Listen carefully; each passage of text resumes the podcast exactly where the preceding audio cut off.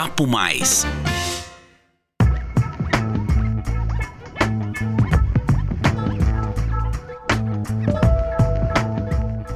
Olá, pessoal. Sejam muito bem-vindos ao episódio de número 37 do podcast Papo Mais. Essa é uma produção CISP, a Central de Informações São Paulo. Aqui você confere informações sobre tendências, além de reflexões em comportamento, economia, carreira e inovação. Meu nome é Akemi Takimoto e no episódio de hoje vamos falar sobre como a inteligência artificial está redefinindo a análise de risco de crédito. A aplicação deste recurso de alta tecnologia vem transformando operações em todos os setores da sociedade, e na área financeira não é diferente. Em crédito e cobrança, a inteligência artificial soma, por exemplo, com alta capacidade de processar um grande volume de dados em tempo real. Muito além da agilidade, podemos citar ainda a precisão e a possibilidade de inúmeros filtros simultâneos para análise de crédito. O cenário é de transformação acelerada, com impactos relevantes para a gestão de risco de crédito. Para falar sobre esse assunto, convidamos Danilo Coelho, diretor de dados e analytics da COD, empresa que atua com soluções para diminuir riscos de crédito e inadimplência a partir de técnicas de Big Data, inteligência artificial e de uma plataforma de alta tecnologia para análises. Danilo, muito obrigada por aceitar o convite. Seja muito bem-vindo ao podcast Papo Mais. Muito obrigado a vocês, agradeço o convite aí de, de falar desse assunto que eu sou apaixonado, que é o uso de dados e inteligência artificial.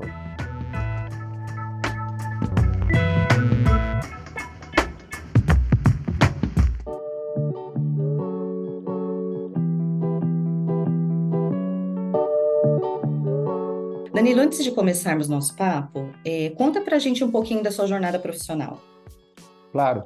É, eu, eu, eu falei aqui que eu sou apaixonado por dados, né? Isso começou desde a minha formação. Eu sou estatístico de formação é, e eu fiz mestrado também em estatística, então eu tive a sorte, né, de trabalhar na minha carreira aí no que eu estudei na, na, na faculdade. É, e, e, eu tenho aí mais ou menos uns 20 anos aí de, de experiência no mercado, sempre trabalhei no mercado financeiro, tá? Em, em bancos médios e grandes aí, né? Citando alguns aí, Itaú, Bradesco, HSBC, BV, o Inter, né? Eu, eu fui eu era diretor de crédito e cobrança no Banco Inter antes de ingressar agora na Quad, que é, que é a empresa que eu trabalho hoje, que é uma empresa de inteligência de dados, né? E tem tudo a ver com, o nosso, com a nossa conversa aqui. Legal, Danilo. E a partir da sua experiência, o que que você acha que a inteligência artificial representa para o setor de crédito? Bom, eu, eu acho assim, quando a gente fala de inteligência artificial, né, é, eu estou colocando aqui como o estado da arte, né, do uso de dados. É, e a inteligência artificial hoje no setor financeiro, eu entendo que ainda é um diferencial competitivo. As empresas que atuam bem é, com inteligência artificial elas conseguem se diferenciar no mercado. Agora, eu vejo que num futuro breve, isso vai deixar de ser um diferencial competitivo para deixar para passar a ser uma questão de sobrevivência. Eu acredito que empresas que não consigam né, se adaptar a esse mundo novo de tecnologia inteligência artificial num curto espaço de tempo aí não vão conseguir sobreviver ao mercado competitivo que, que teremos, né, escalável. Então, essa é um pouco a minha visão aí do, do uso da técnica hoje. Certo. E atualmente, quais são os principais recursos que a inteligência artificial tem, é, tem sido aplicada e como eles funcionam na gestão de risco de crédito? Sim, é... falar um pouquinho então de risco de crédito, né? Na minha opinião uhum. aqui, eu acho que eu queria separar um pouquinho os, um, alguns pilares e citar exemplos de como a inteligência artificial hoje está sendo usada, né? A primeira coisa que vem à mente quando a gente fala de risco de crédito é o fluxo de aprovação de crédito, quando eu decido quem eu devo aprovar e quem eu não devo. É, e, e, e, também o valor, né? Eventualmente, o uhum. quanto eu devo emprestar. É, eu acho que a, a inteligência analítica, vou chamar assim, vem sendo usada nesse campo e ela está bem madura no mercado é, quando a gente fala de geração de scores e, e uso de informação para decidir crédito. É, eu acho que isso está bem maduro no mercado. É, o que vem acontecendo mais, e aí falando um pouquinho de inteligência artificial, é como a gente consegue ampliar o campo de visão da, das variáveis que a gente usa. Então, quando a gente está falando de, do mundo digital, a gente começa a ter acesso a, a comportamento digital do cliente, não só digital, mas financeiro do cliente, com quando a gente começa a, analisar né, é, um mundo de open banking, por exemplo, que você tem o, todo o comportamento de transação de conta corrente. É, antigamente o mercado de aprovação de crédito ele era muito baseado em é, negativação, né? Então o, o mercado uhum. compartilha quem que está devendo, quem não está. E isso era uma foto de negativação. Hoje em dia a gente consegue montar um filme inteiro da vida do cliente. É, e eu acho que a inteligência artificial vem ajudar a digerir e isso em escala, né?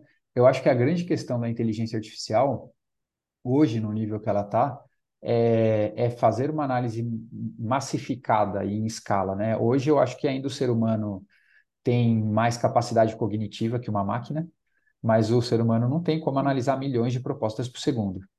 Então eu acho que essa é a grande a, é, pulo que, que, a, que a análise de crédito está dando.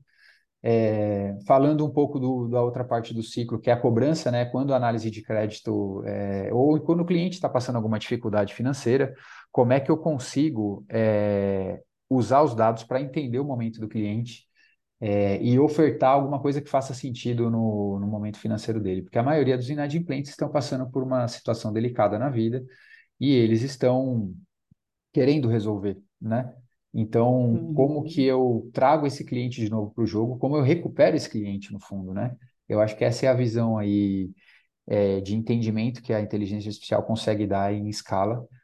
É, existe também um tipo de inadimplente é, que, que não dá para a gente deixar de falar, que é quando a gente pensa em fraude, né?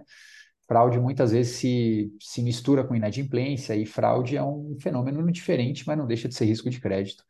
Eu acho que a inteligência artificial aqui, o, o grande é, diferencial que ela traz é a tempestividade de análise, porque um pouco diferente de crédito, né?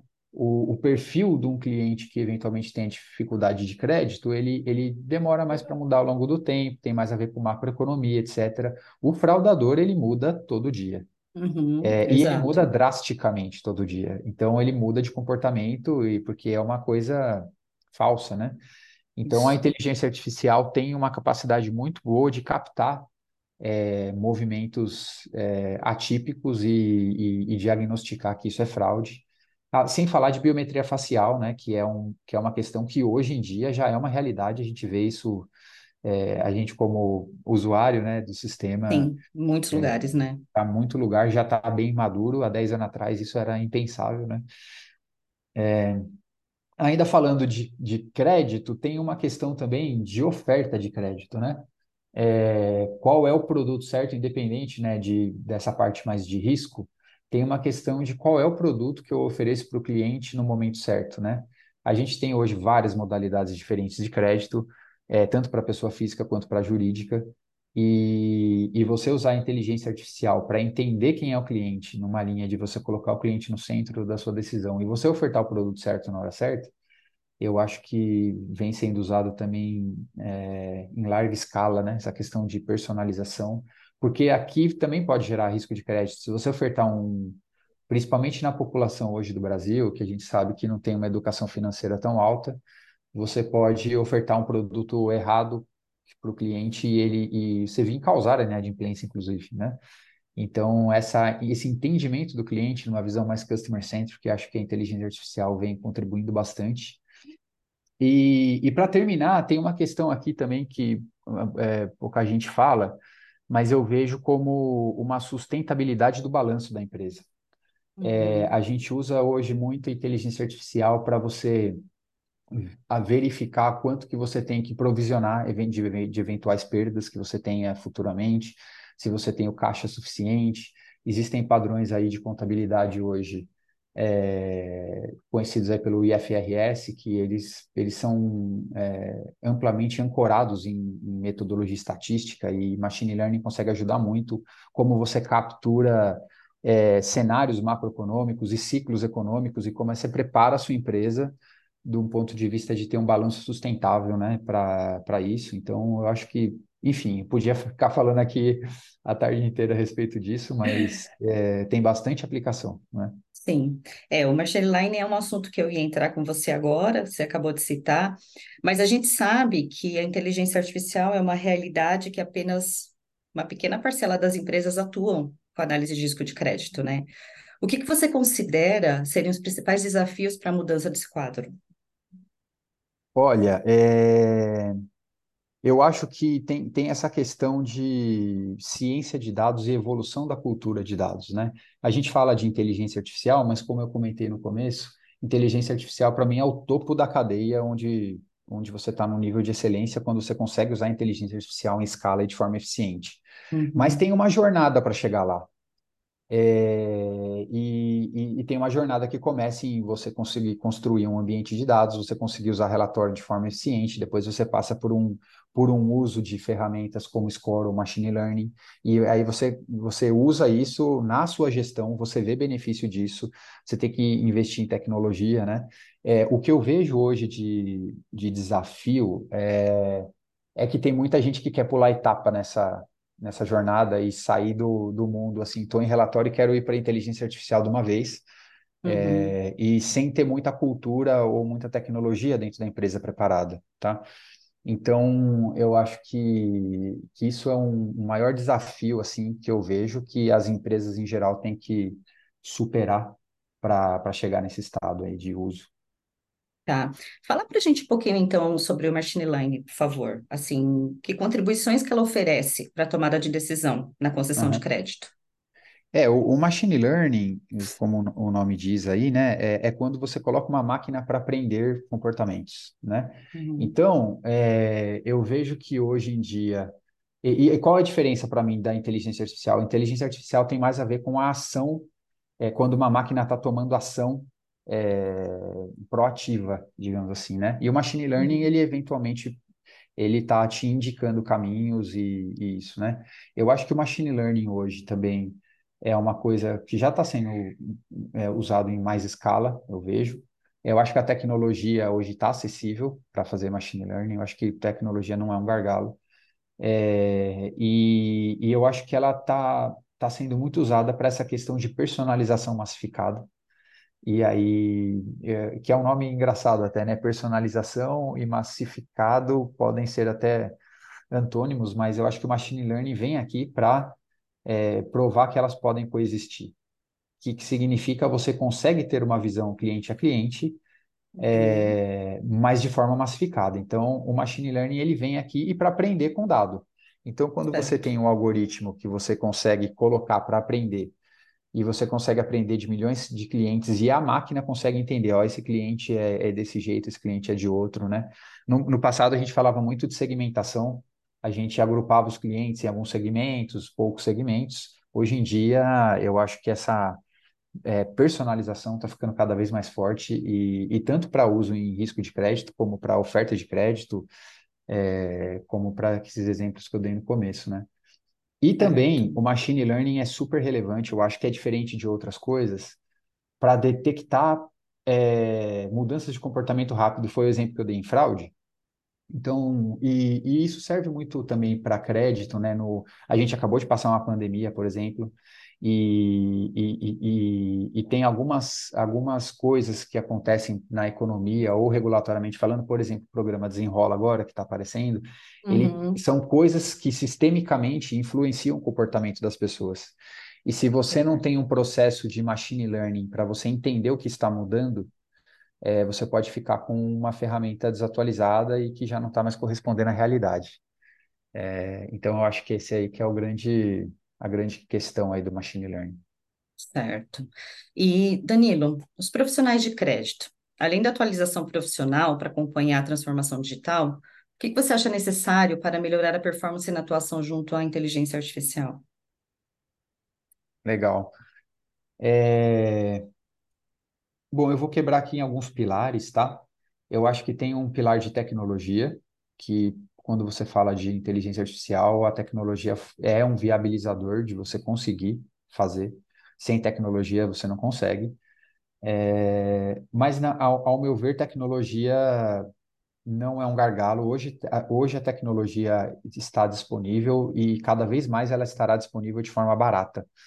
Então, eu não vejo que tecnologia vai ser, é, é, e vai ser uma questão de impeditivo de crescimento, né, de desafio, uhum. mas ele é necessário. É, tem outro pilar que é o acesso ao dado propriamente dito, né? Sem, sem dado você não faz inteligência artificial.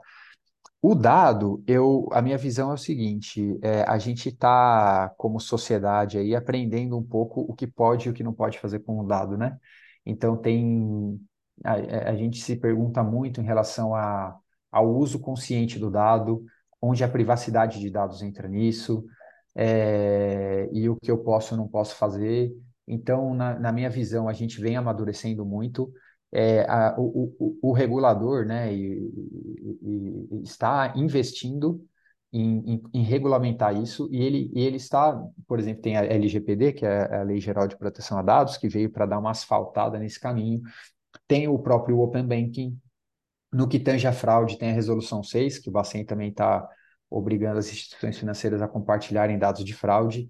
Então, eu vejo uma iniciativa do governo de asfaltar o caminho para que, uhum. como o caminho, se o caminho ficar mais seguro e mais claro para todo mundo, ele quer potencializar o uso de dado, porque é uma coisa que a gente entende que é, é bom para a sociedade como um todo e, e obviamente, para as é, empresas e para a sociedade é, se desenvolver, ela vai precisar muito de uso de dados.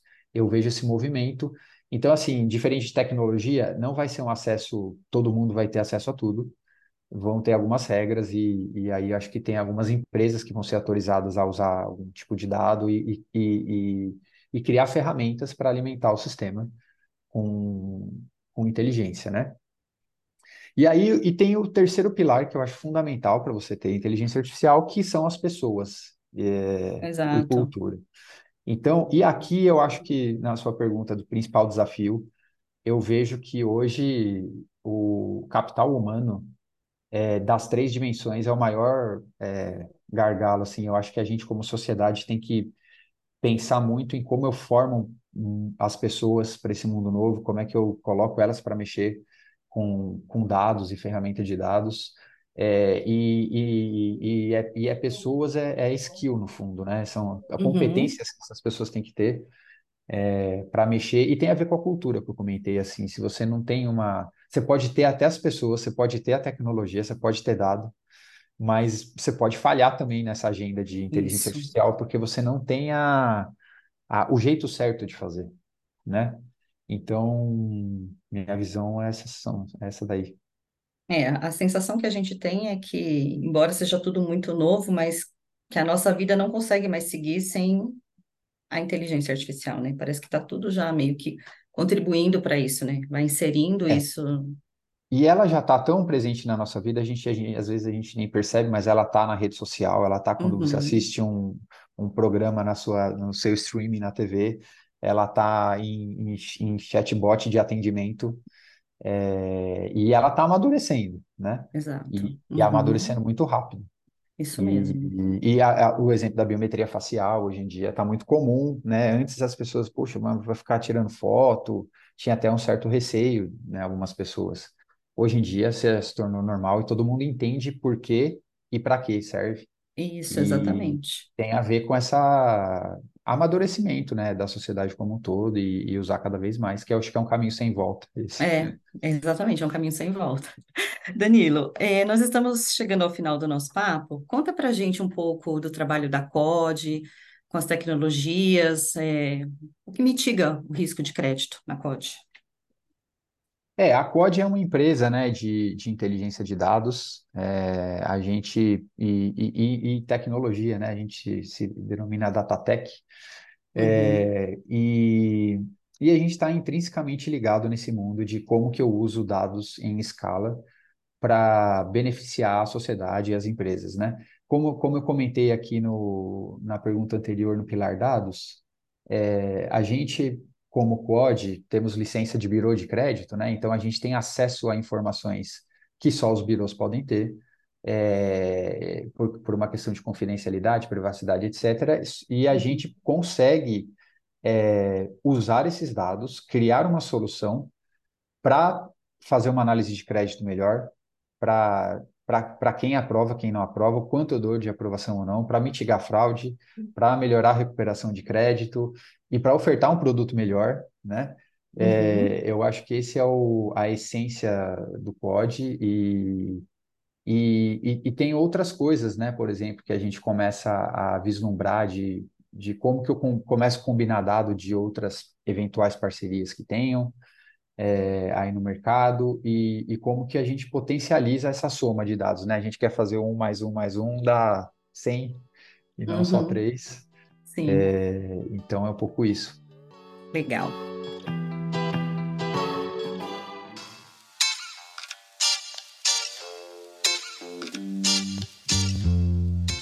Para fechar o episódio, a gente vai fazer uma sessão de ping-pong de uma forma rápida para você. Inteligência artificial na gestão de crédito é? Hoje é um diferencial competitivo, amanhã será a questão de sobrevivência. A transformação tecnológica em análise de crédito requer? Requer pessoas boas, cultura data-driven, que dizem, né? É, uhum. e, uma, e uma visão customer-centric, né? E, e, e, uma, uma questão de experimentação muito forte, baseada em, em dados e como é que eu testo hipótese, né? Que tem a ver com essa cultura de dados, e o machine learning e inteligência artificial estão lá no topo da cadeia como, como é, estado da arte disso. Excelente, Danilo. Danilo, muito obrigada pela sua participação. Eu agradeço o convite aí de, de falar desse assunto que eu sou apaixonado, que é o uso de dados e inteligência artificial.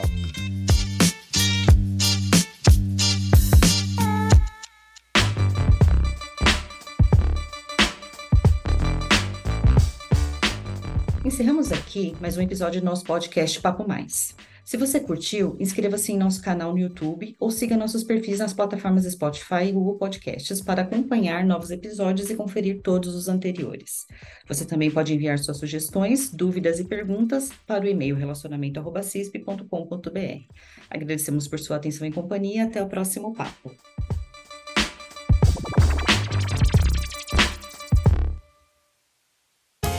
Você ouviu Papo Mais, podcast da CISP.